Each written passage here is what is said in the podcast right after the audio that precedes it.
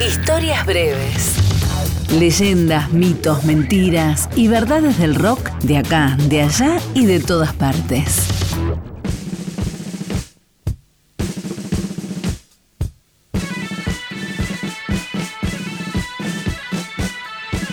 by the left.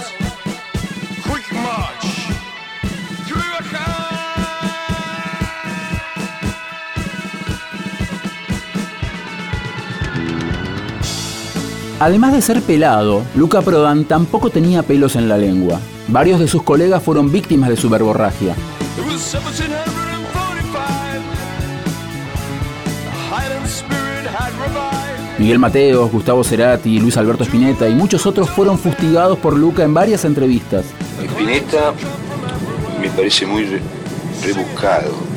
O sea, sus letras, todos dicen, las letras matan, pero nadie entiende de lo que está diciendo. Todo, todos esos arreglos donde están 80 cambios de acordes, el final no dice nada.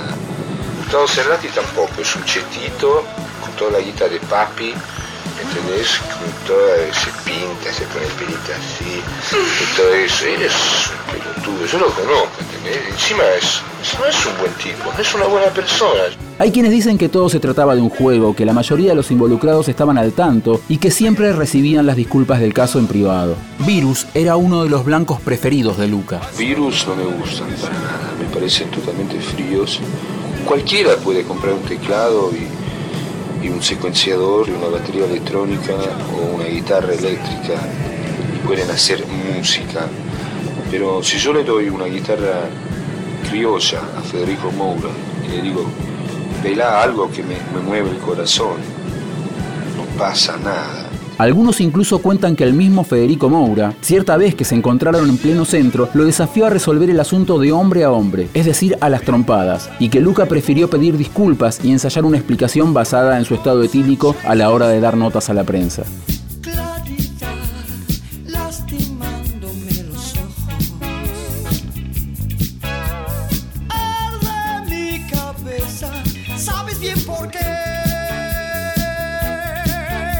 Diferente fue su encuentro con Miguel Abuelo. Luca siempre que podía se burlaba de la estética de los abuelos de la nada y hablaba pestes de su cantante. Miguel Abuelo es un hijo de la gran mil puta.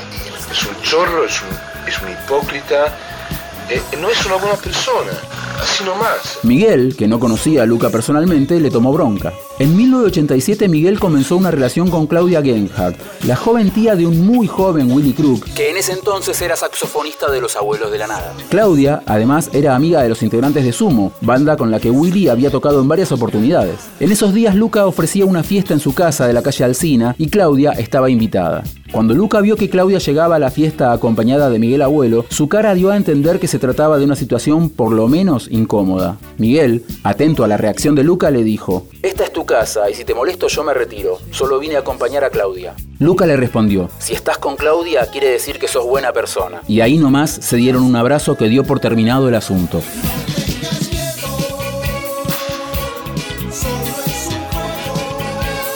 A los pocos días de la fiesta, Luca Prodan fue encontrado muerto en su habitación. Miguel Abuelo se fue apenas tres meses después. La reconciliación había llegado justo a tiempo.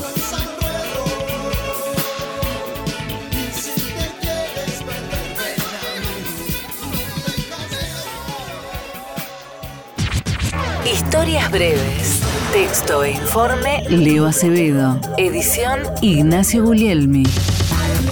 Una producción del área de medios digitales de Radio Nacional.